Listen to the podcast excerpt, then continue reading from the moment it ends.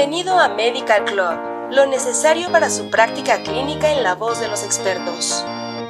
Material de uso exclusivo para profesionales de la salud en México. Al reproducir este podcast está confirmando que es un profesional de la salud. Hola, bienvenida y bienvenido a Medical Club. En este capítulo hablaremos de la depresión en los jóvenes, causas, efectos y prevención de un mal infradiagnosticado. Esperamos que este contenido sea interesante y útil para ti. La adolescencia es un periodo importante para el desarrollo de habilidades y conocimientos, para aprender a manejar tanto las emociones como las relaciones, y para adquirir atributos útiles para la edad adulta. Es importante comprender que diferentes factores de riesgo y factores protectores intervienen en el desarrollo de la enfermedad. Dentro de los factores de riesgo específicos, el historial de depresión de los padres aumenta el riesgo entre dos y cuatro veces. Entre los factores no específicos, la pobreza, la violencia doméstica y el abuso infantil también aumentan el riesgo. Por otro lado, entre los factores protectores están el apoyo familiar, las habilidades emocionales y la capacidad de afrontamiento.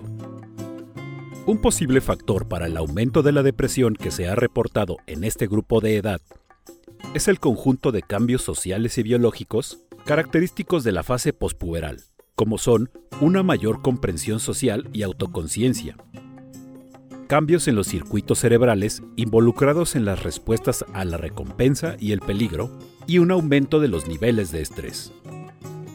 El temperamento y los rasgos de carácter también son factores importantes en la patogenia de la depresión en la adolescencia.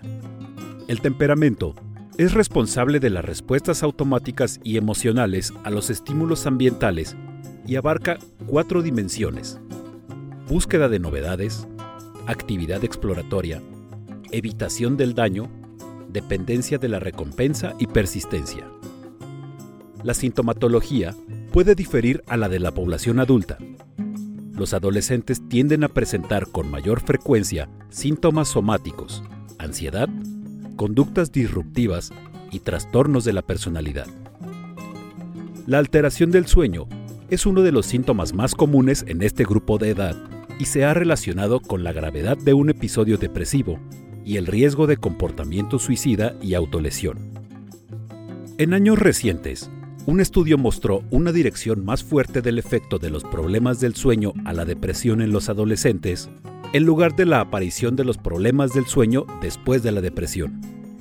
Específicamente, se encontró que la depresión parecía empeorar cuando los adolescentes pasaban más tiempo despiertos en la cama, por ejemplo, tardando más en conciliar el sueño.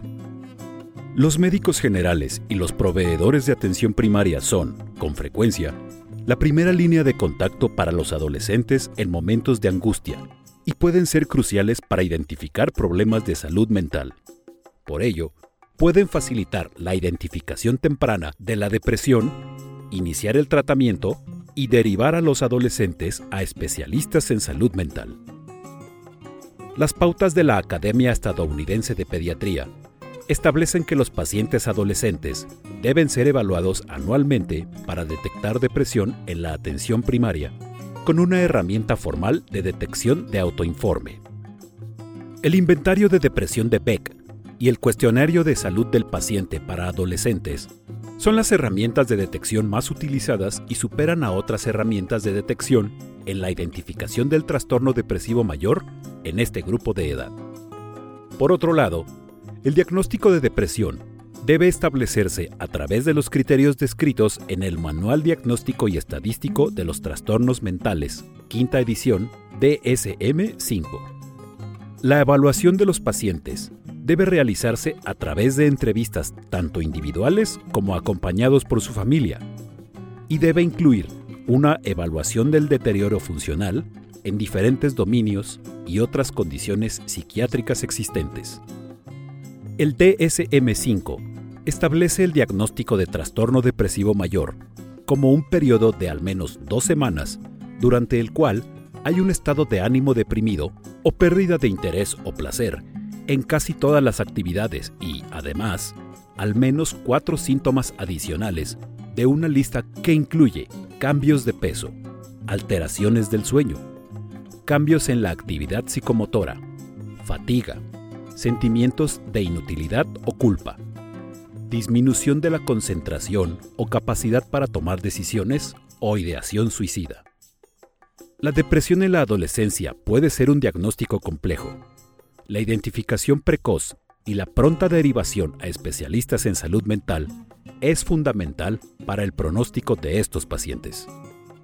Así cerramos el tema de depresión en los jóvenes, causas, efectos y prevención de un mal infradiagnosticado. Muchas gracias por escucharnos. Hasta pronto y no olvides suscribirte a nuestro canal.